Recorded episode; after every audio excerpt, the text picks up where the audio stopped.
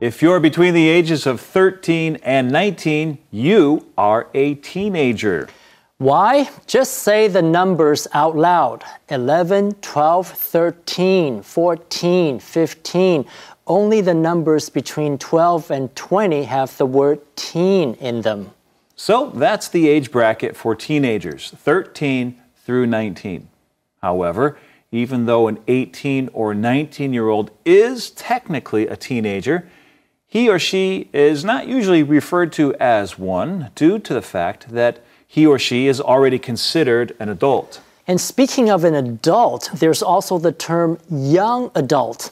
Even though we see the word adult in there, a young adult is really someone in their late teens. Many bookstores and libraries in America have a young adult section where books written for junior and senior high school students are kept.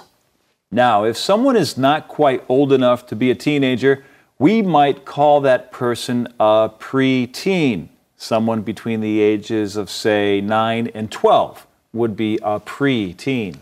Another word for a preteen is tween, which is mainly used in the US. A tween is a child between middle childhood and adolescence. Yes, tween is actually a combination of the words teen and between. The term is often used by marketers who are trying to sell products to kids in the tween age range.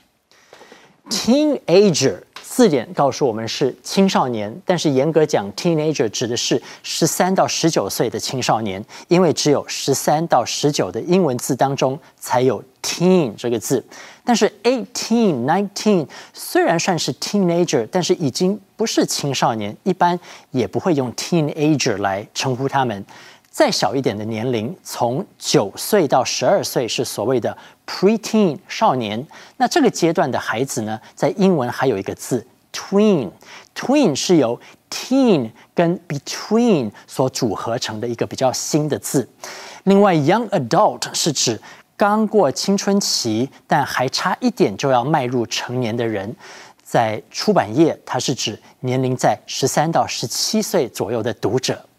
这就是今天的 InfoCloud，我们下次云端见。